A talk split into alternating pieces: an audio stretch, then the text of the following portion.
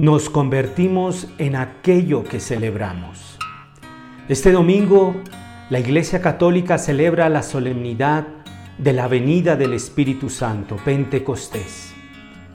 Y es interesante porque a partir del primero de junio se comenzará a celebrar, es el mes del orgullo LGTBQPAZ,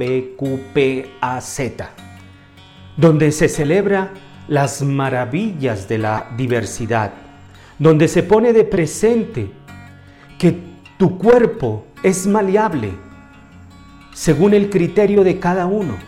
Y me parece a mí que para cualquiera que tenga sentido común, las consecuencias nefastas de esta ideología saltan a la vista. Te conviertes en aquello que tú celebras. Si tú celebras que tu cuerpo es capaz de recibir algo santo y divino.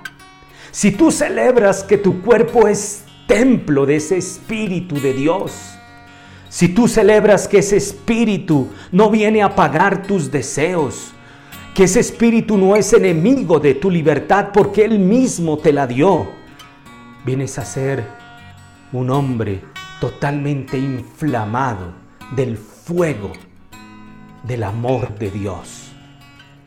Por eso Santa Catalina de Siena decía, si eres lo que debes ser, incendiarás el mundo con fuego. El Espíritu Santo viene a inundarte, viene a inundar tu cuerpo para que tú inundes el mundo con el fuego de la verdad, la libertad y el amor. Que Dios te bendiga y acojamos a ese Espíritu Santo diciendo, ven Espíritu Santo.